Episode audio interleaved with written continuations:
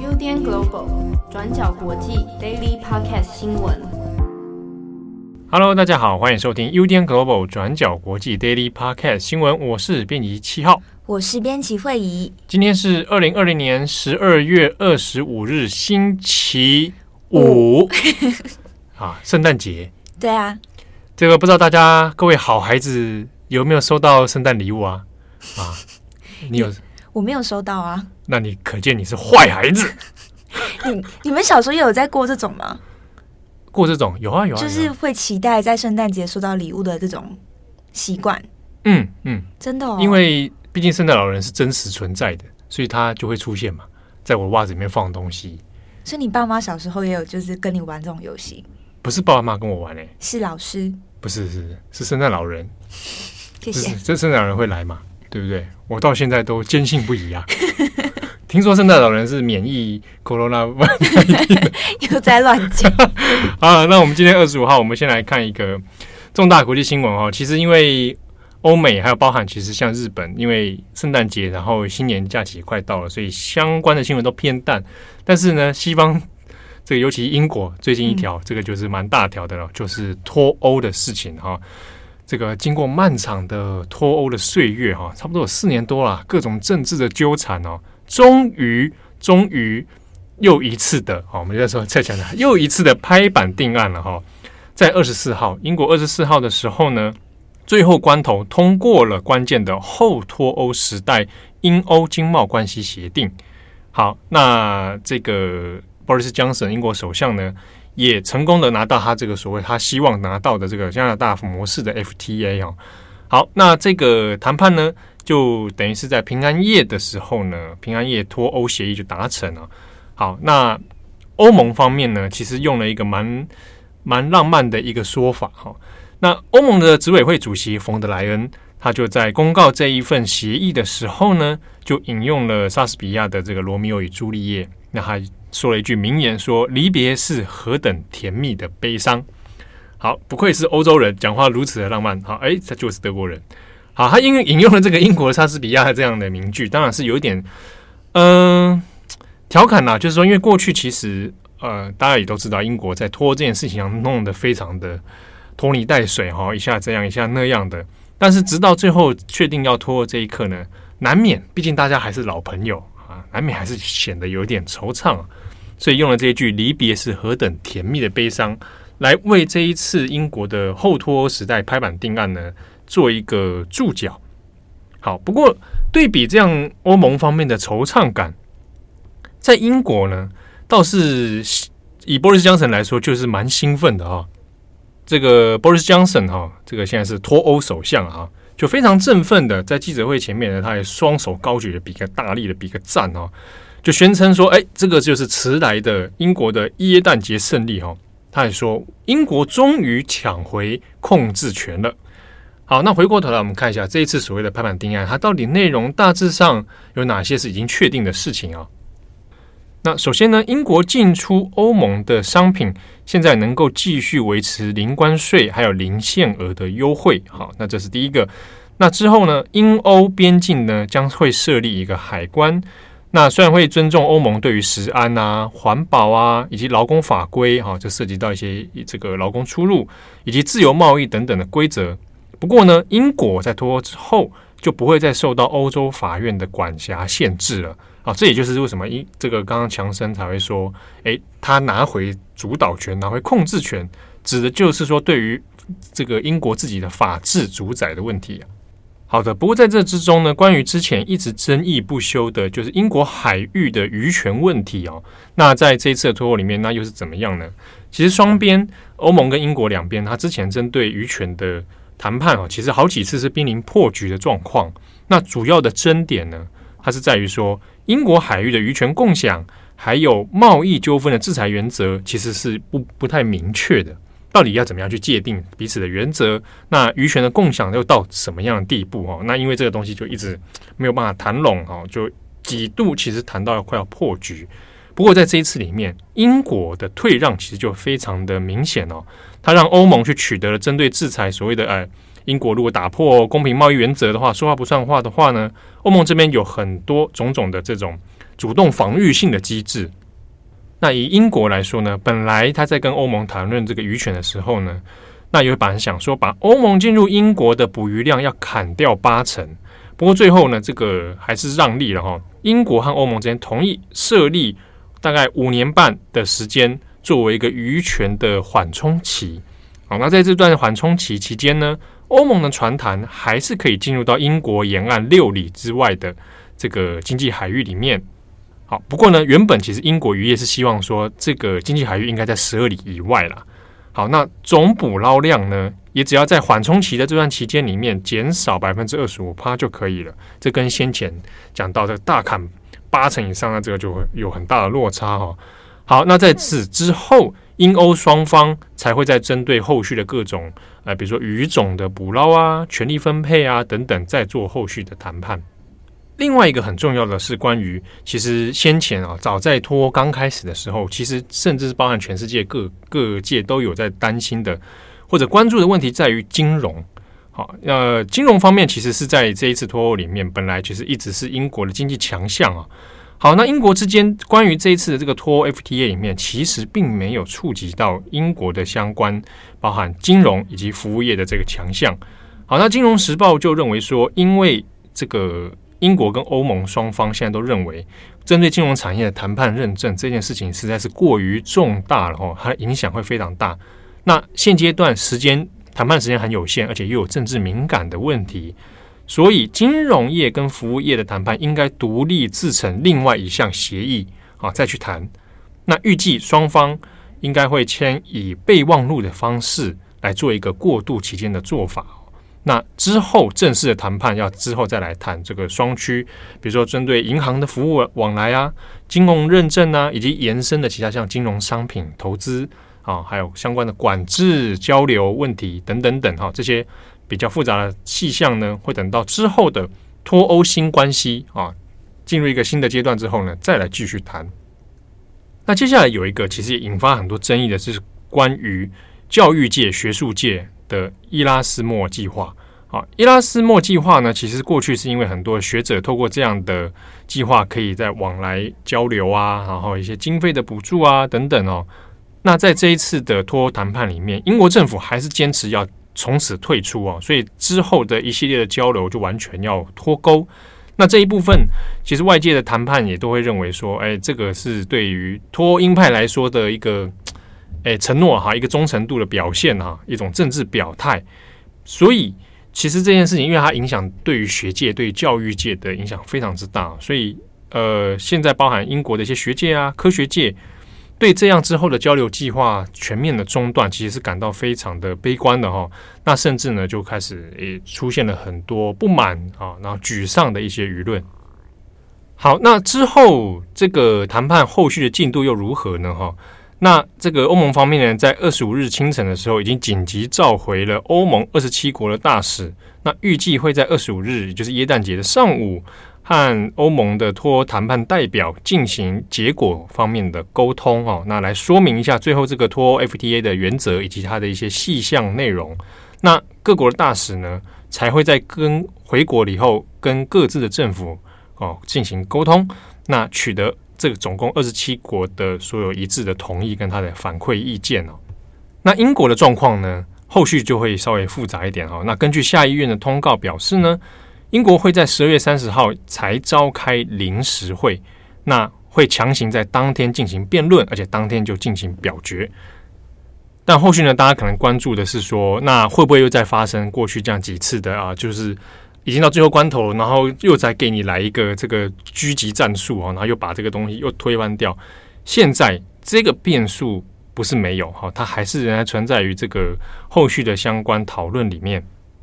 不过呢，现阶段保守党目前在国会里面还是强势过半的哈，那加加上工党主流派呢，其实已经让步了，所以强生派的这些脱欧脱欧 FTA 呢，预计还是能够可以过关了哈，这应该是没有什么太大的意外。只是说，这个协议里面它的页数其实超多的哈，两千多页的这些内容，你说要在十二月三十号内由国会有效的审核，那在做表决，那这个其实中间过程其实是非常吃力的哈。那后续会不会出现一些诉讼？会不会出现一些抗议或者一些争议，产生一连串政治效应呢？恐怕还有待观察。那所以这个拖的事情，虽然看起来定版了，好拍板了，但是一时半刻还不会落幕。好，那么第二则，我们来看一下泰国的新闻。泰国呢，在上周爆发了第二波的疫情嘛，那源头就跟海鲜市场有关系，然后也让泰国境内开始对缅甸移工产生了仇恨的情绪。这当中发生了什么事情？我们稍微来看一下。就在上周十二月十九号的时候，在泰国曼谷的西南边有一个叫做龙仔厝府的地方，当日新增了大概五百起的确诊病例，也是截至当时泰国当日新增最多的数字。那源头呢，跟当地的海鲜市场爆发的群聚感染有关，而感染者大多数就是在当地工作的缅甸移工。目前，泰国政府呢已经进行了大规模的筛检，并且已经实施了封锁啊、宵禁等这一些措施。泰国是在今年一月的时候开始出现确诊病例，那最高纪录其实是在三月底，曾经单日新增了一百八十八例。不过随后疫情就一直得到控制，从五月底开始一直到十月底，单日的新增人数其实一直控制在三十例以下。所以总体来说，泰国的总确诊人数呢，在十二月中旬以前，其实一直都控制在四千多名。那就在爆发海鲜市场的群聚感染之后，现在短短几天，总数在今天早上已经来到了五千七百六十二位确诊病患。那这边特别跟大家说一下，龙仔厝府呢，是距离曼谷大概两个小时车程的一个地方。这个地方过去一直以来都是以海鲜啊、渔业啊闻名，也是泰国最大的海鲜重镇之一。这边也有小缅甸之称，因为当地大概有二十多万的移工，那大部分的移工都是以缅甸移工居多，他们都在当地的呃海鲜市场啊、渔业啊、工厂工作。其实，在疫情发生之前呢，因为龙仔厝府跟缅甸其实距离并不远，然后再加上工作的一些需求，所以这个地方过去就一直有缅甸移工偷渡过来工作。那也因为在龙仔厝府的这边工作的缅甸移工呢，他们的生活啊、工作啊，以及他们的一些处境，其实过去都是一直备受忽略的。他们长期就面对了可能剥削啊、超时工作等这些问题。在二零一六年的时候，当时候就有一位美联社的记者在龙仔厝府的海鲜市场做了一则调查报道，揭发了当地的一些移工面对的人口贩卖的问题，包括成千上万在海鲜市场工作的移工啊，不管你是男生女生，不管你是老年人或者你是孩童，你每天都工作大概十六个小时，双手长时间都浸泡在冷水当中，然后剥开一桶又一桶的虾。那以这种剥削移工方式所产生的这些海鲜啊，或者是这些虾，最终呢都被送到了先进国家去，像是美国啊、加拿大、欧洲。而这篇报道也让这位美联社记者最终赢得了普利兹新闻奖。但是，即便这个报道出来了，在那个时候也引起很多的讨论。但是，缅甸移工呢，在当地面临的一些歧视问题，或者是剥削的问题，并没有太大的改善。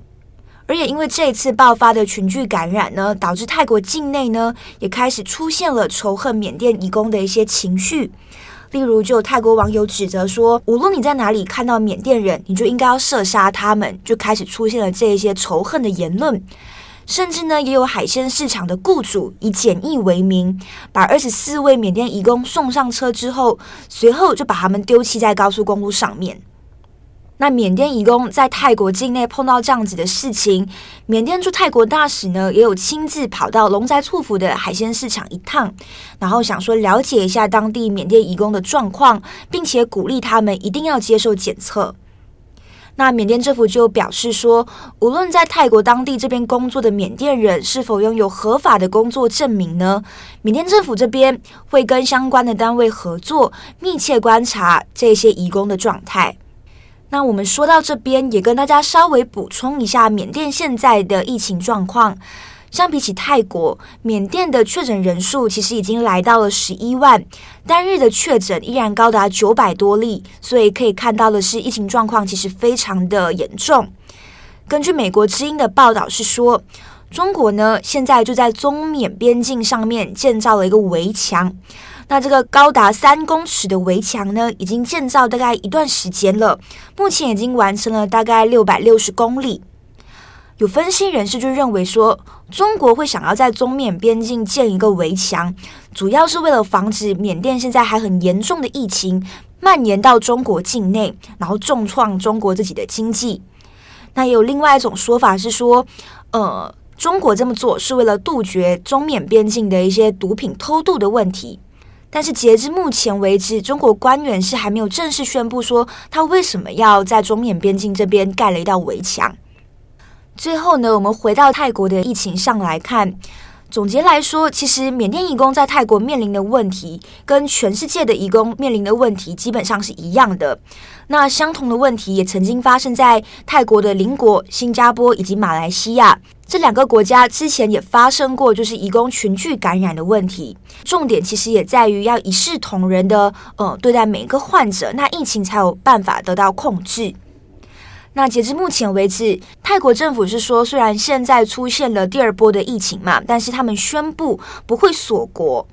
那除了疫情最严重的龙仔厝府之外，就是刚刚提到的海鲜市场的那个地方之外，泰国其他的地区依然可以举办跨年活动，但是呢，必须降低规模以及限制人数。好的，那最后一则呢，我们会回过头来看一下英国哈，大家想说啊，英国又来了哈，因为呢，最近这个刚好要进入平安夜，然后圣诞节嘛，对不对？那英国的 Channel Four 电视台第四台呢，Channel Four 很有名了啊，每一年都会做。这个女王的圣诞致辞啊，那还有这个传统。那他们今年要做的呢，是用 deep fake 深度，我们有些中文翻译会翻深度仿冒 deep fake。好，我知道很多人听到 deep fake 的时候，想到都会是说很有一阵子，就是很多人拿这个技术去做成那个套用成那个成人影片嘛，就是用模拟技术把你的人脸模拟到其他的影片上面，好。那 Deepfake 就可能可以，当时这个技术出来之后，就很多人是担心说，哎，我可以做一个假的政治人物，那他模仿得很像，然后用这样的数位技术呢，去讲一些制造假新闻。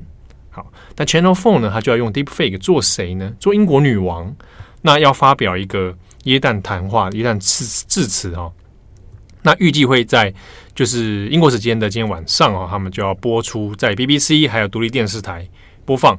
那透过这个 Deepfake 制造出来的英国女王，她的配音会重新另外配，找演员来模仿哦。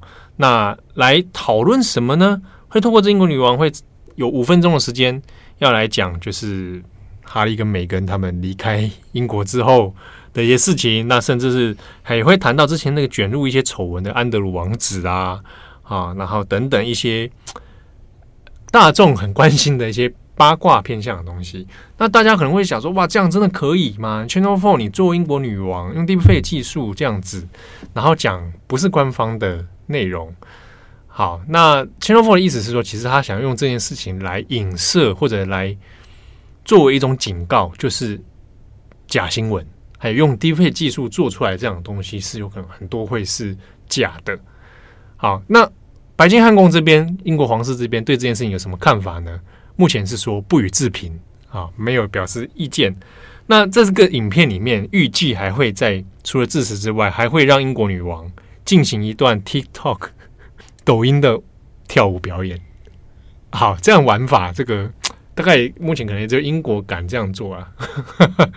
那我们到时候会看看到底之后会发生什么事情。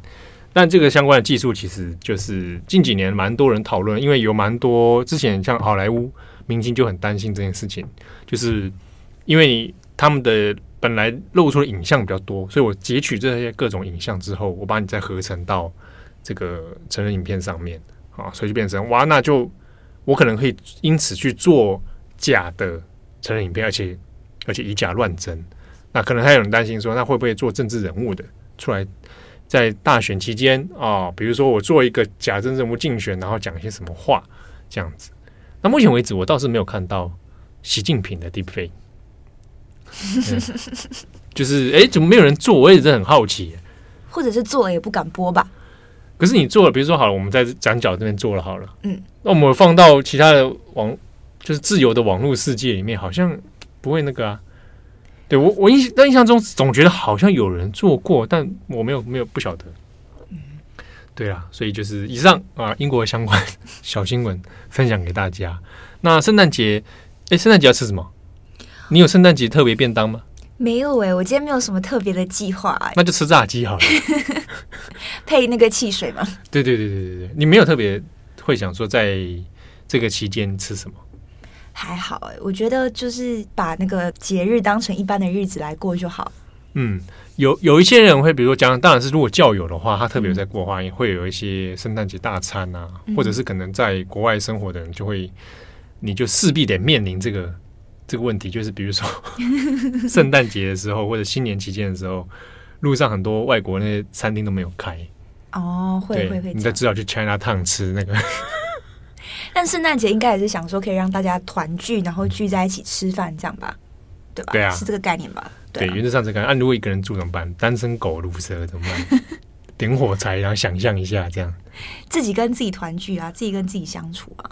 哎，这个蛮重要的，是不是？对，尤其在这个二零二零年的疫情状态。哎，我已经在想，我明年可能回不去马来西亚了。哎，还是希望可以啦。啊，祝福大家啊！那也大家不要忘记要注意防疫。嗯啊，防疫要做好，然后不要松懈。对，那也祝福大家平安健康。我是编辑七号，我是编辑惠仪，我们下次见，拜拜，拜拜。感谢大家的收听。想知道更多深度国际新闻，请上网搜寻 Udan Global 转角国际。